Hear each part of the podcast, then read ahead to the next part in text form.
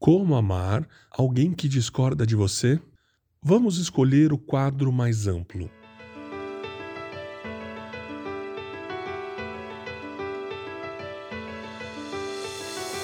Não é nenhum segredo que nosso mundo parece estar cada vez mais dividido. Seja por questões políticas que não convergem no orçamento de uma nação, ou por grupos religiosos que espalham ódio entre as pessoas, parece que sempre há alguma tensão no clima relacional, espiritual ou política do nosso mundo. Nesta série de reflexões, discutimos muitos tópicos para incorporarmos em nossos relacionamentos com pessoas das quais discordamos. Amar as pessoas porque Jesus nos chamou para isso, demonstrar respeito através da admiração da nossa conduta, evitar discussões improdutivas e ter empatia com os outros para poder ver a vida através da lente deles. São abordagens sábias e que nos ajudam bastante. Parece difícil demais colocar as diferenças de lado, mas não é. Vou te dar um exemplo. Durante a pandemia de Covid-19, o mundo tinha um inimigo em comum. Apesar das diferentes crenças que todos nós temos nas variadas áreas da vida, todos tínhamos algo em comum. Todos tentávamos evitar o sério vírus que ceifou a vida de milhares. Conversamos com pessoas com quem normalmente não conversávamos. Ajudamos aqueles que estavam no eixo político contrário ao nosso. Cuidamos uns dos outros, mesmo que não concordássemos com as opiniões pessoais deles. Isso se chama unidade. Talvez não tivéssemos absolutamente mais nada em comum nesse período da história, mas tínhamos este ponto em comum: o vírus.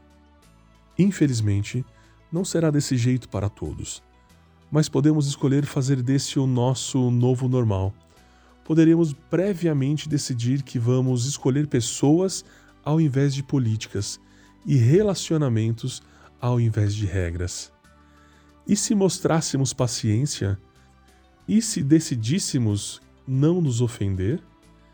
E se parássemos de levar tudo para o lado pessoal?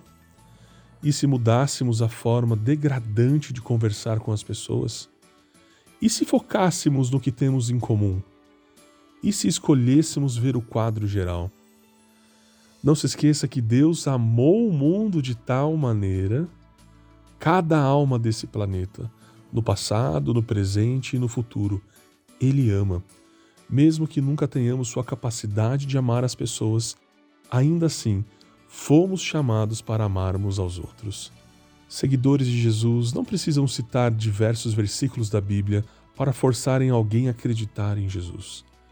O que podemos fazer é representar Jesus mostrando amor, respeito e empatia todos cobertos com partes iguais de verdade e graça.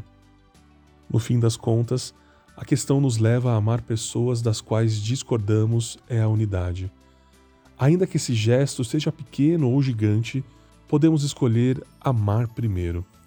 Porque se nós, como seguidores de Jesus, quisermos que as pessoas conheçam o nosso Senhor e Salvador como o conhecemos, é dessa forma que devemos começar Vamos representar bem a Jesus para que os outros o queiram conhecer também.